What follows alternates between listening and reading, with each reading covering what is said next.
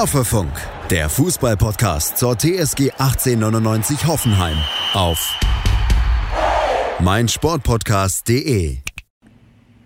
Hallo und herzlich willkommen zu einer besonderen Folge von Hoffefunk. Denn morgen beginnt die neue Bundesliga-Saison und sie ist auch deswegen so ein bisschen besonders, weil wir uns nicht mehr in Deutschland befinden, sondern ich jetzt gleich sozusagen nach Athen schalten werde. Falls es es kleinere technische Probleme gibt, liegt das mit Sicherheit daran. Aber ich freue mich trotzdem, dass es klappt. Hallo Jonas.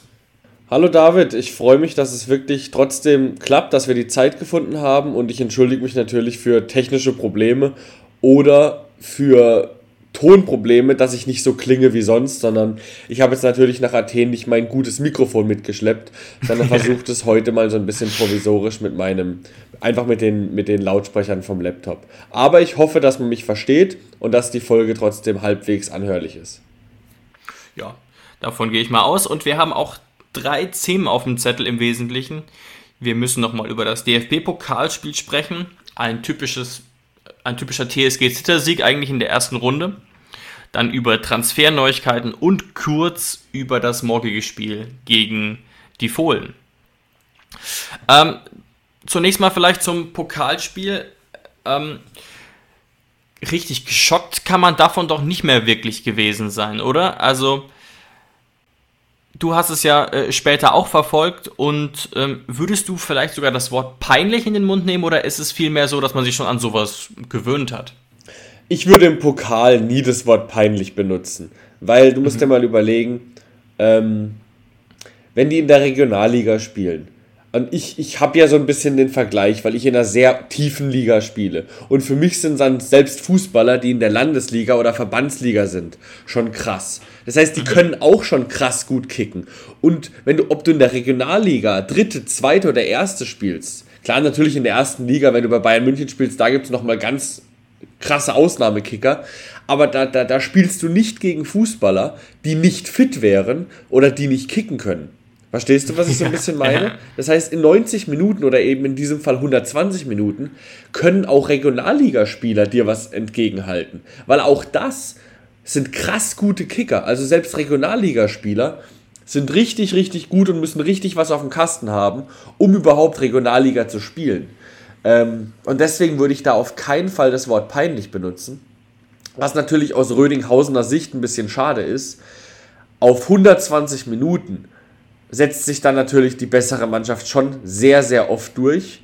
Ähm, und so war es ja auch in diesem Fall. Und deswegen bin ich sehr, sehr froh, dass die, dass die Saison nicht schon vor Bundesliga-Start so ein bisschen befleckt worden ist. Ja, genau. Und äh, der Rödinghäuser Trainer Carsten Rumm meinte ja tatsächlich auch, es sei verdient gewesen quasi.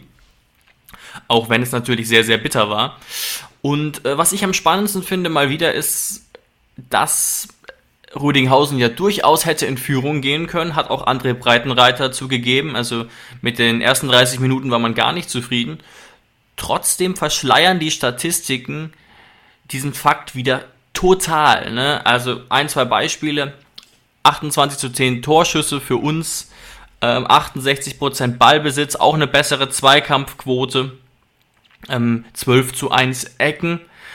Aber so deutlich war es dann wirklich nicht. Wie gesagt, jetzt vor allem mal auf die erste Halbzeit geguckt. Ja, auf jeden Fall.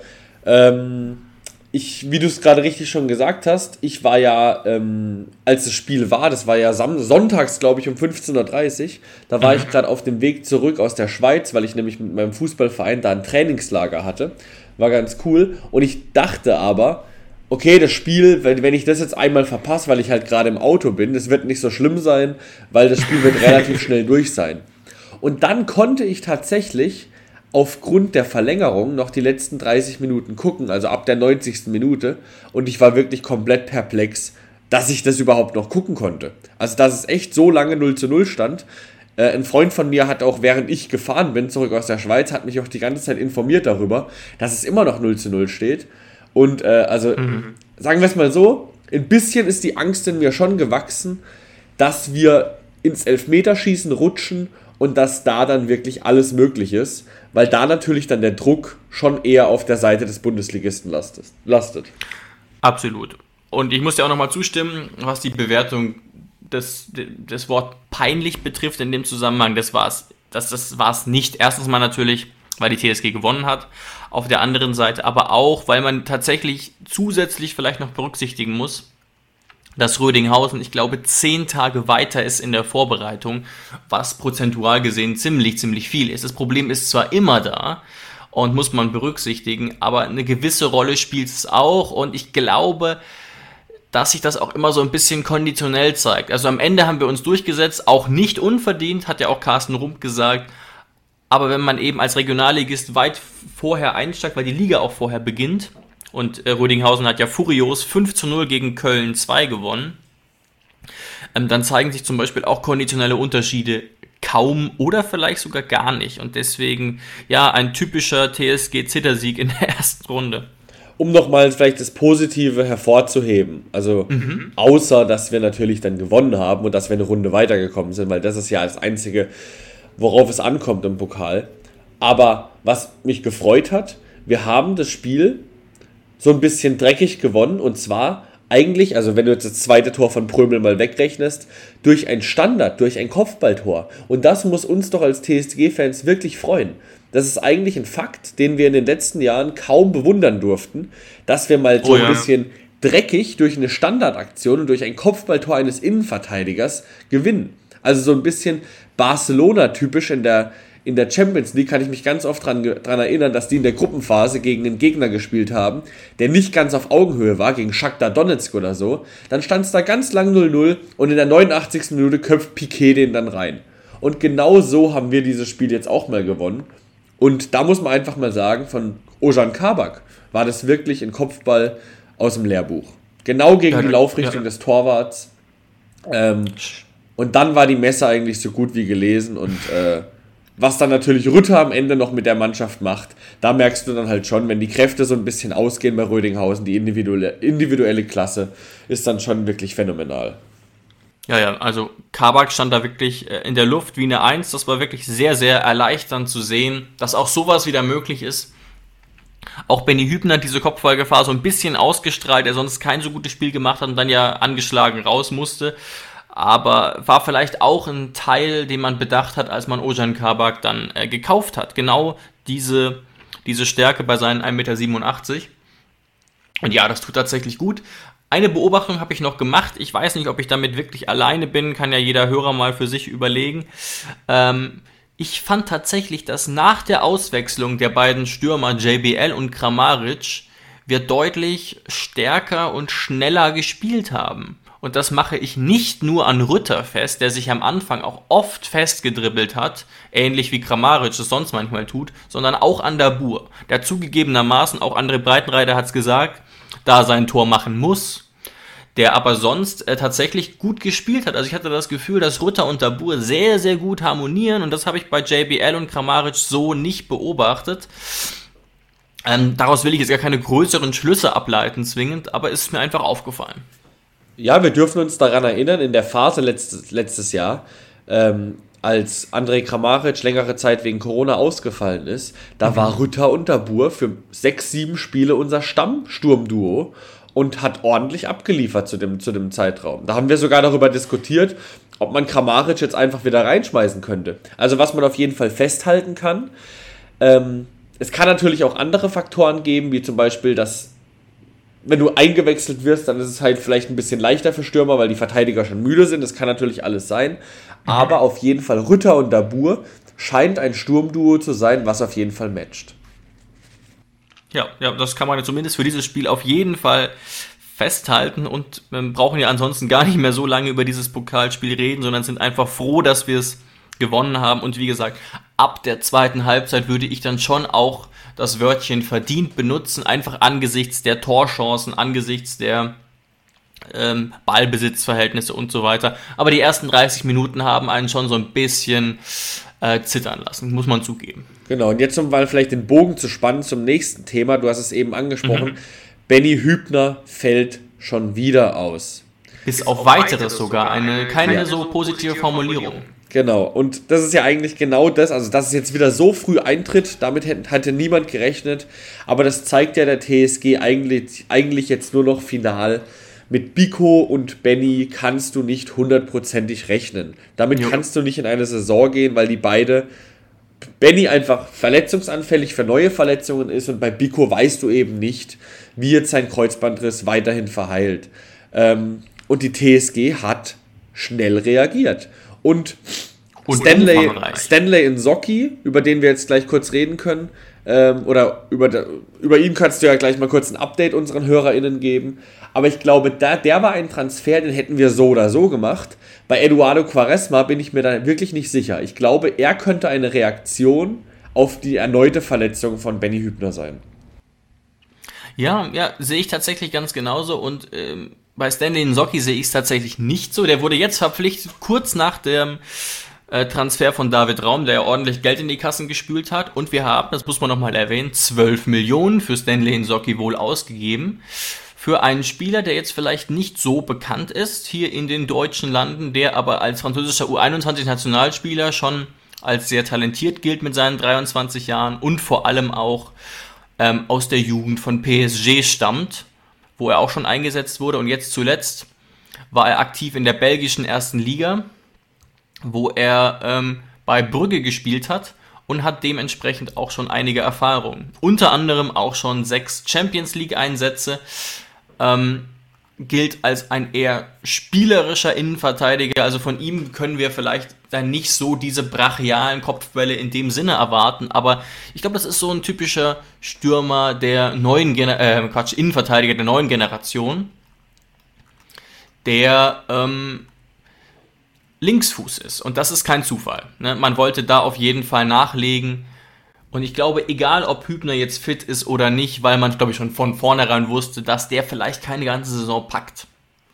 Und ja, Stanley Socki hat jetzt für fünf Jahre bei uns unterschrieben. Und ich denke, ähm, dem PSG oder dem bei PSG ausgebildeten Verteidiger könnte die Zukunft gehören. Ob er das sofort auf den Platz bringt, das ist natürlich immer die Frage. Genau. Aber bei Quaresma stimmst du mir zu, dass er eine Reaktion auf die Verletzung sein könnte, oder? Um das vielleicht das ganze, das Innenverteidiger-Set noch so ein bisschen zu erweitern. Weil man muss schon sagen, mit Nsocki und Quaresma haben wir jetzt schon sehr viele Innenverteidiger, muss man einfach so festhalten, dafür, Neun dass wir nicht europäisch spielen. Neun an der Zahl hat auch heute Tim getwittert, einer unserer Hörer, und hat gemeint, und alle von diesen neun sind Überraschungstüten. Ist vielleicht ein bisschen zu hart, aber es geht schon in eine interessante Richtung, die man jetzt nicht komplett ähm, weg, wegdiskutieren kann. Also was man vielleicht sagen muss, Eduardo Quaresma ist auf jeden Fall ein interessanter Transfer. Ähm, hat achtmal für die portugiesische U21 gespielt, wurde bei Sporting Lissabon ausgebildet und hat auch schon 36 Spiele in der portugiesischen ersten Liga bestritten. Ähm, aber ich glaube auch nicht, dass wir einen neunten Innenverteidiger geholt hätten. Und ich habe noch ein weiteres Argument, denn er wurde tatsächlich ausgeliehen mit Kaufoption. Quaresma ist ähm, etwa 4 Millionen wert, laut transfermarkt.de, aber wir haben ihn eben nur für ein Jahr geliehen mit einer angeblichen Kaufoption, wie gesagt. Aber hm, das, das spricht auch dafür, würde ich sagen, dass man jetzt befürchtet, dass mit Bicko und Hübner eben nicht zu planen ist. Und dann ist das natürlich ähm, eine richtige Entscheidung. Ähm, ist aber natürlich noch mehr als Stanley Nsocki jemand, der da erstmal reinwachsen muss in die Rolle, denn die portugiesische Liga ist dann doch eben nochmal eine Stufe drunter und auch die internationale Erfahrung fehlt ihm noch, jetzt mal von der U21 Portugals abgesehen. Aber sicherlich auch ein interessanter Mann. Ich denke aber, dass wir uns auch was Einsätze betrifft, erstmal auf einen Socki fokussieren sollten. Der wird, denke ich, eine deutlich größere Rolle spielen. Ja, aber ich finde den Transfer auf jeden Fall sinnvoll, allein schon deshalb, weil du mit diesem Leihgeschäft und der zusätzlichen Kaufoption dir einfach die Möglichkeit offen hältst, mhm. im Zweifelsfall nächstes Jahr im August oder im Juli reagieren zu können, sollte Benny oder Biko dann nicht weiter Teil des Kaders sein können. Das heißt, du kannst jetzt schon mal so ein bisschen testen, kann Quaresma das spielen und kann, wenn er das kann, kannst du ihn verpflichten und weißt auch direkt, was du bekommst. Also so ein bisschen wie bei Chris Richards, nur dass wir da halt nie eine Kaufoption hatten. Und deswegen, wenn wir so eine Laie benutzen, um die Spieler zu testen, dann finde ich das wirklich, wirklich sinnvoll, Bei Chris Richards, wenn du da halt über zwei, drei Jahre ihn immer hältst und keine Kaufoption ja. hast, dann wird es ein bisschen mühselig. Ähm, und deswegen finde ich das sehr, sehr gut, wie Alex Rosen das gemacht hat. Schatz, ich bin neu verliebt. Was? Da drüben. Das ist er. Aber das ist ein Auto. Ja, eben. Mit ihm habe ich alles richtig gemacht. Wunschauto einfach kaufen, verkaufen oder leasen. Bei Autoscout24. Alles richtig gemacht. Und deswegen finde ich das sehr, sehr gut, wie Alex Rosen das gemacht hat. Ja, genau. Das war ja bei Chris Richards so eine Hängepartie. Man wollte ihn ja angeblich schon wieder haben, hatte aber eben keine Handhabe und auch jetzt nicht das nötige Kleingeld. Wobei man natürlich tatsächlich statt ein Socki auch Richards hätte verpflichten können. Aber man wollte eben, also so, äh, so, so lauten die Presseberichte, und das kann ich mir auch vorstellen, eben eine Alternative auch für die linke Innenverteidigung haben und da dann eben auch ähm, ein Linksfuß. Also das ist jetzt tatsächlich dieser Umbruch, der so ein bisschen angedeutet wurde und den wir uns in unserer Folge das Transferkarussell noch nicht so ganz vorstellen konnten, auch weil Benny Hübner da ja noch fit war. Aber da ist er der Umbruch, würde ich sagen. Jetzt der dritte neue Innenverteidiger. Ja, auf jeden Fall. Und wie gesagt, ist nur eine These von mir. Ich denke jetzt einfach nur logisch zu Ende gedacht, ohne dass ich mir das explizit wünsche, ist es jetzt relativ naheliegend, Stefan Posch zu verkaufen, muss ich sagen. Findest du? Ja. Okay. Hm.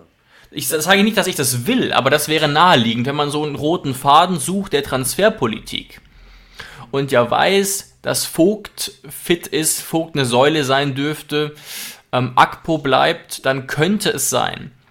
Aber, und achso, Kabak habe ich jetzt ganz vergessen. David, weißt du, woran ich das festmachen werde, ob wir Porsche verkaufen werden oder nicht? Hm. Ob er morgen spielt.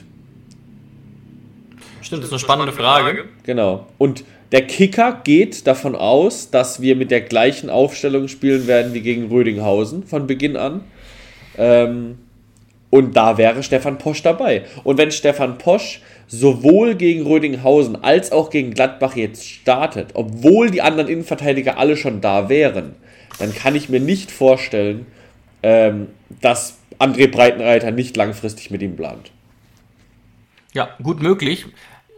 Wäre jetzt ja nur mein Gefühl, weil sonst gibt es wieder dieses Problem, was Sebastian Hoeneß auch häufiger mal hat, wenn nicht so viele verletzt gewesen wären dass man eben ähm, den Kader sehr, sehr gut managen muss, weil man eben nur den Pokalwettbewerb hat und die Bundesliga, um Einsätze sozusagen zu verteilen. Man hat auch noch einen Justin Che in der zweiten Reihe, der natürlich peu à peu auch mal an Einsätze kommen will und jetzt natürlich ins dritte oder vierte Glied gerückt ist und eigentlich nur bei der U23 eingesetzt werden kann.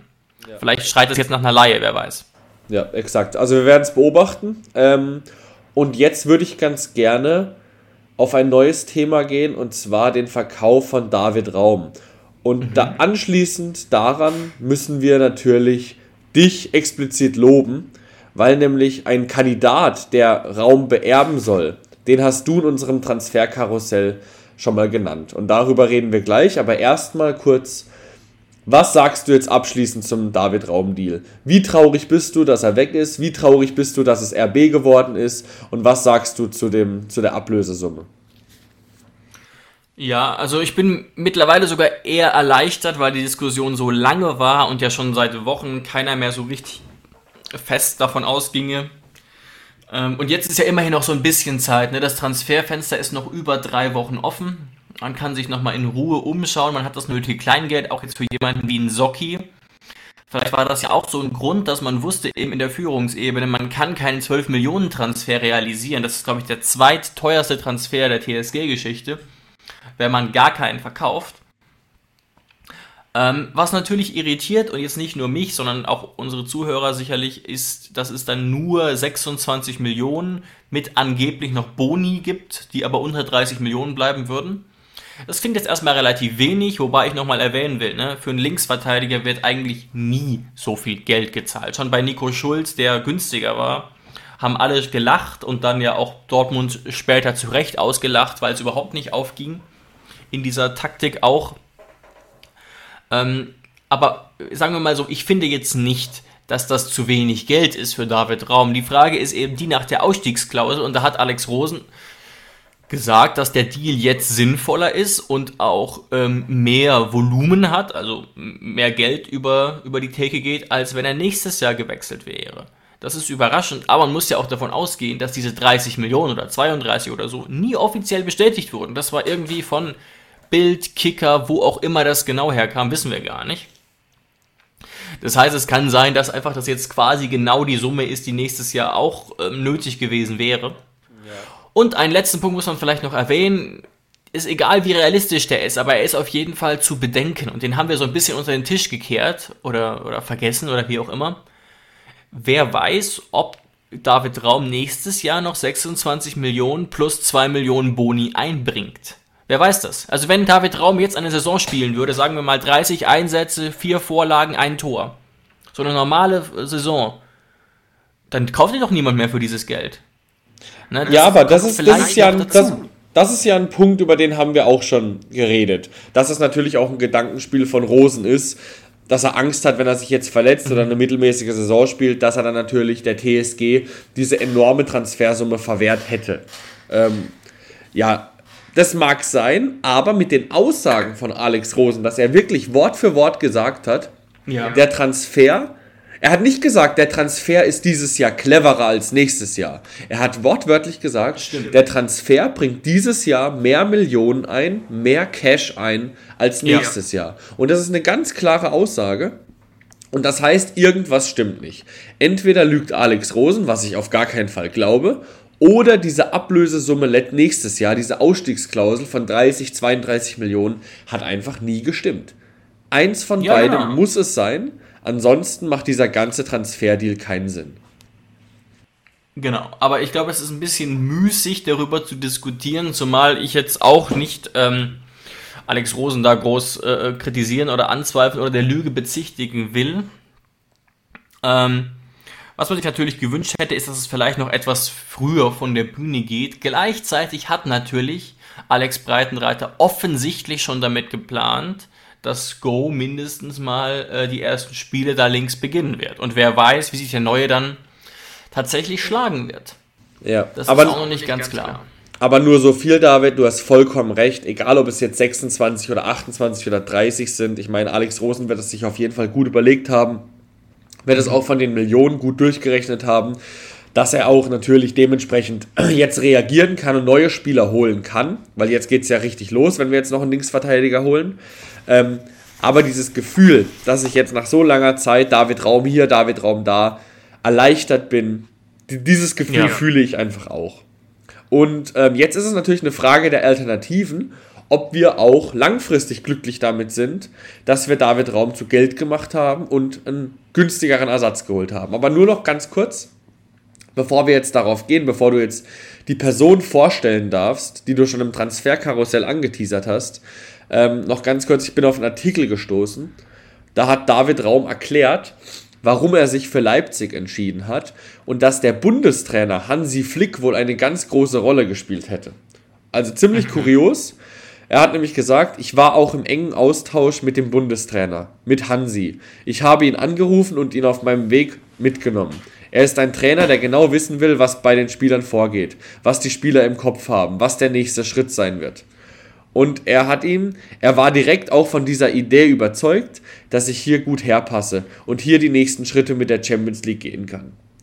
Also finde ich schon einen ziemlich kuriosen Fakt, dass er äh, die Entscheidung vorher mit dem Bundestrainer abspricht.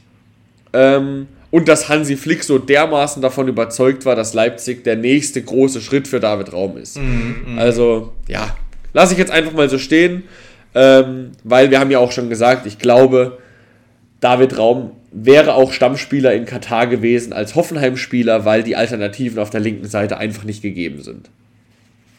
Absolut. Aber als eine große Alternative galt ja zumindest mal kurzzeitig Philipp Max, der jetzt wieder ein Thema ist und den ich beim Transferkarussell genannt habe. Kurioserweise ein Spieler, der nur ein Jahr älter ist als David Raum, deutlich günstiger natürlich wäre und jetzt ähm, vielleicht eben aus Holland wieder weg will, wo er ja recht erfolgreich war. Wir haben es wir schon angesprochen in der Folge das Transferkarussell. Wobei, wenn ich jetzt den Kicker-Artikel aufmerksam lese, dann merke ich schon, dass es da noch nicht super konkret ist. Aber dass man den wohl im Hinterkopf hat und das verstehe ich, weil wie gesagt, ich hatte den auch im Hinterkopf und wer weiß, ob nicht Alex Rosen doch den Hoffefunk hört. Ich kann es auf keinen Fall ausschließen. Ja, oder was natürlich schlechter wäre aus unserer Sicht, wenn nur ein Kicker-Redakteur den Hoffefunk hört und der das dann geschrieben hat, ohne dass Alex Rosen Philipp Max auf dem Schirm hätte. Ja, Weil ja, Philipp so Max. Motto, du, du musst heute noch irgendeinen Artikel produzieren, Michael. Ja. ähm, aber ich muss sagen, und das habe ich jetzt auch schon mehrfach in unserer TSG-Bubble gelesen, ich glaube, Philipp Max wäre ein Spielertyp, der besser zur TSG passt als Angelino. Ähm, und so je länger ich über diesen Angelino-Deal nachdenke, desto unrealistisch finde ich ihn. Der Typ hat einen Marktwert von 30 Millionen. Das kannst du mir doch nicht erzählen, dass der zu uns kommt. Ja, das verstehe ich total. Das, das habe ich auch gedacht. Und dann habe ich etwas auf Twitter gelesen. Ich bin ja recht viel dort unterwegs. Und zwar von Fabrizio Romano, der dir sicherlich was sagen dürfte. Ja, klar. Und er hat tatsächlich gestern geschrieben, also, wir haben jetzt Freitag, am Donnerstag, dass ähm, Angelino ernsthaft über einen Wechsel zur TSG Hoffenheim nachdenkt. Und der Wechsel realistischer wird. Da habe ich auch kurz gedacht, aha. Wobei man da sagen muss, ne, auch angesichts des Transfermarkts ginge es hier in Richtung Laie mit Kaufoption, wenn es denn so kommen würde. Vermelden zumindest die meisten Portale. Und was man aber auch woanders liest, jetzt nicht bei Romano selbst, sondern auf anderen Seiten, ist, dass sich Angelino da nicht unter Druck fühlt, sondern sich in Ruhe Zeit nehmen will, weil er natürlich wahrscheinlich mehrere Angebote hat. Aber hier steht wortwörtlich, ich versuche es mal zu übersetzen, was äh, Romano geschrieben hat. Angelino ähm, nimmt nun einen Wechsel zur TS Hoffenheim als ernsthafte Option in Betracht für seine. Die Verhandlungen gehen weiter ähm, weil Leipzig ihn auch gehen lassen will. Ähm, die TSG Hoffenheim fühlt sich offensichtlich optimistisch, was einen Angelino-Deal angeht. Das hat Fabrizio Romano gestern getwittert. Ja, ist natürlich aus Angelino-Sicht absolut verständlich, weil ich glaube, er wurde jetzt auch relativ kurzfristig davon in Kenntnis gesetzt, dass er sich einen neuen Verein suchen soll.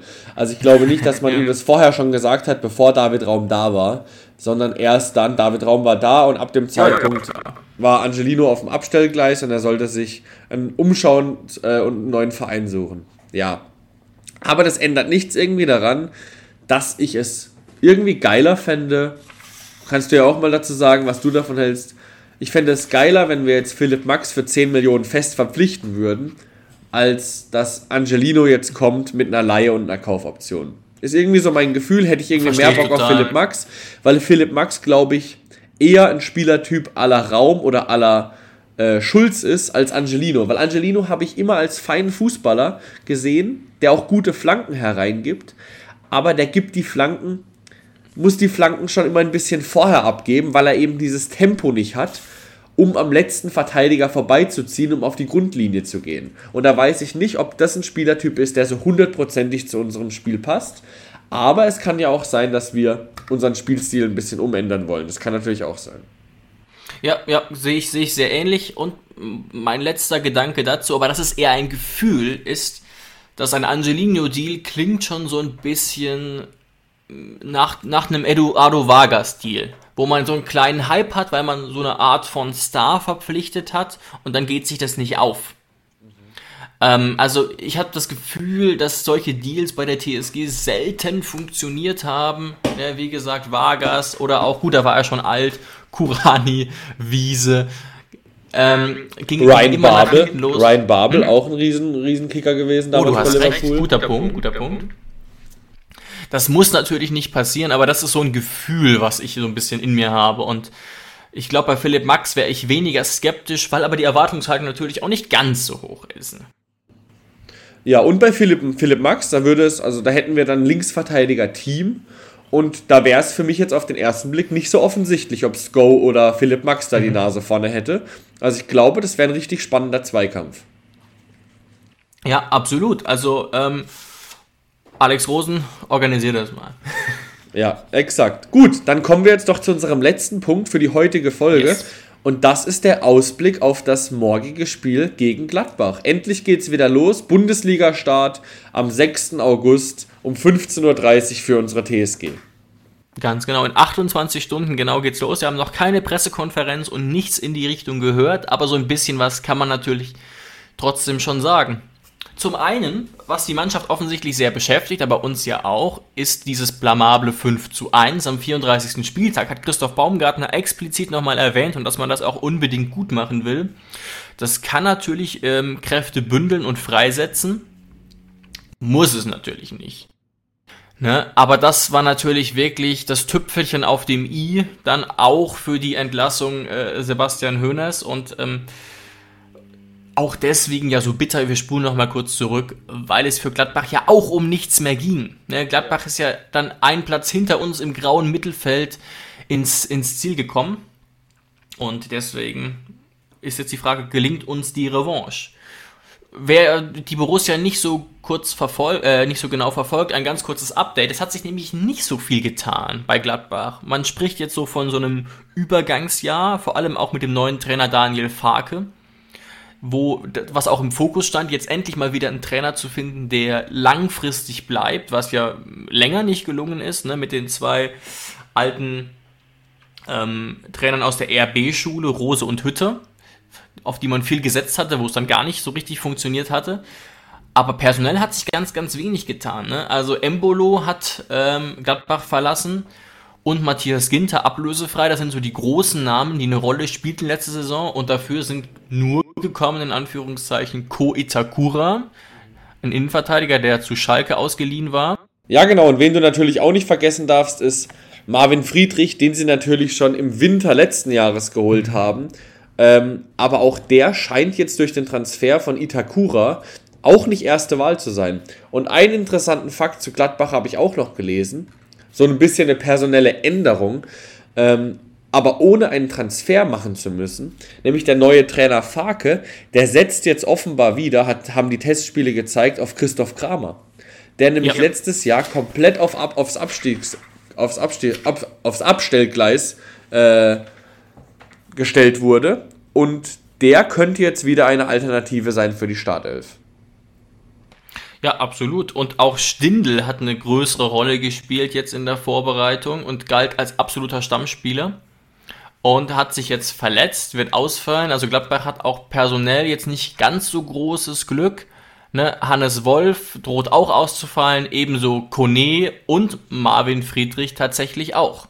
Da kann man nicht zu 100% aus dem Vollen schöpfen, aber ähm, diese Konstanz könnte der Mannschaft natürlich auch gut tun. Wobei die äh, Gladbach eigentlich ja jetzt ähm, frisches Blut sehen will und damit auch wieder in ruhigere Fahrwasser zu kommen. Aber muss man sehen, Daniel Farke gilt ja schon auch als großer, großer Hoffnungsträger. Ja, und aus TSG-Sicht kann man eigentlich wirklich sagen, dass wir da mit wenig Überraschungen rechnen. Also im Vergleich zu dem Rödinghausen-Spiel. Das Einzige, was eben passieren muss, ist die Ersetzung von Benjamin Hübner. Und ich glaube, da sind wir uns einig, dass dann da Kabak hineinrutschen wird, weil ich glaube, in Soki wäre noch keine ähm, wirkliche Alternative für die Startelf. Ja, ist tatsächlich ähm, sehr wahrscheinlich. Wobei da Breitenreiter auch immer äh, mit Vorsicht gesprochen hat. Jetzt auch bei der Pressekonferenz nach dem Spiel gegen Rödinghausen meinte er, dass es nicht selbstverständlich ist, dass Kabak beginnt weil er eben kaum Einheiten gemacht hat. Aber wenn wir uns die Alternativen angucken, muss ich dir tatsächlich zustimmen. Ja, also wir können auf jeden Fall gespannt sein. Also das wird auf jeden Fall ein ganz wichtiges Spiel, morgen in Gladbach zumindest zu bestehen und die ersten Punkte zu ergattern. Ob es dann einer oder drei sind, das werden wir natürlich sehen. Aber der erste Auftritt in der Bundesliga bei der TSG Hoffenheim von André Breitenreiter.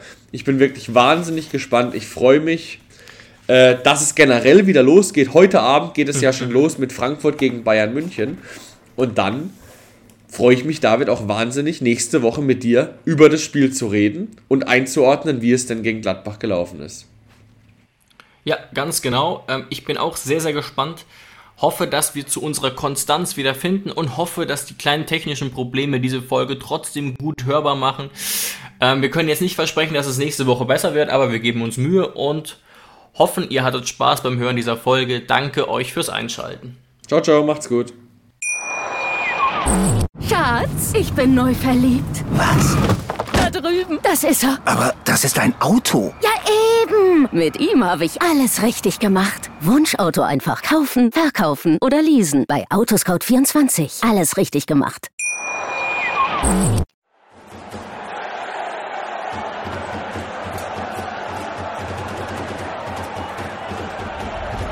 Hoffefunk, der Fußballpodcast zur TSG 1899 Hoffenheim auf meinsportpodcast.de. Schatz, ich bin neu verliebt. Was? Da drüben. Das ist er. Aber das ist ein Auto. Ja, eben. Mit ihm habe ich alles richtig gemacht. Wunschauto einfach kaufen, verkaufen oder leasen. Bei Autoscout24. Alles richtig gemacht.